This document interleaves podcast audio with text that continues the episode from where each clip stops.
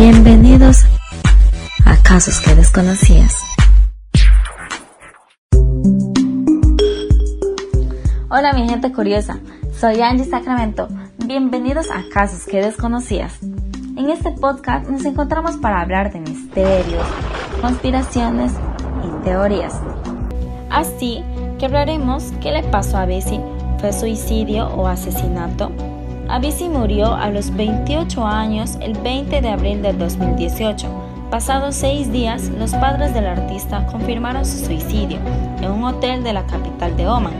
Tim Berglin, su nombre original, utilizó un trozo de botella para cortarse las venas. Esta es una de las supuestas hipótesis. Pero Anonymous asegura que la muerte de Avicii fue provocada en un suicidio. Según el grupo, el sueco fue asesinado para que no destapara la red de pedofilia de Jeffrey Epstein.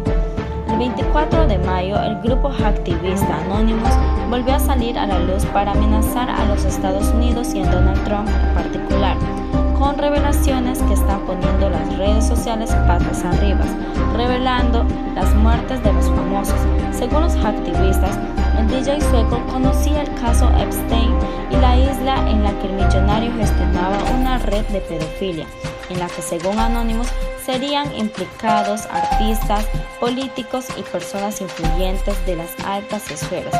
Como prueba, han animado a todo el mundo a que visualicen el videoclip del sueco de la canción For a Better Day, donde aseguran el artista expone dicha red trata de niños.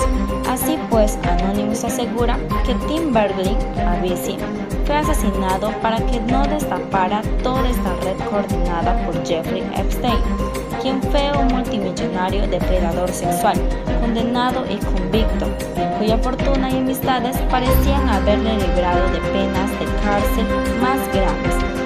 Estaba acusado de presuntamente traficar con docenas de niñas, explotar y abusar sexualmente de ellas, pero el 10 de agosto del 2019, en la mañana, fue encontrado muerto en su celda del Centro Penitenciario Metropolitano en Manhattan, quien murió en la cárcel en extrañas circunstancias.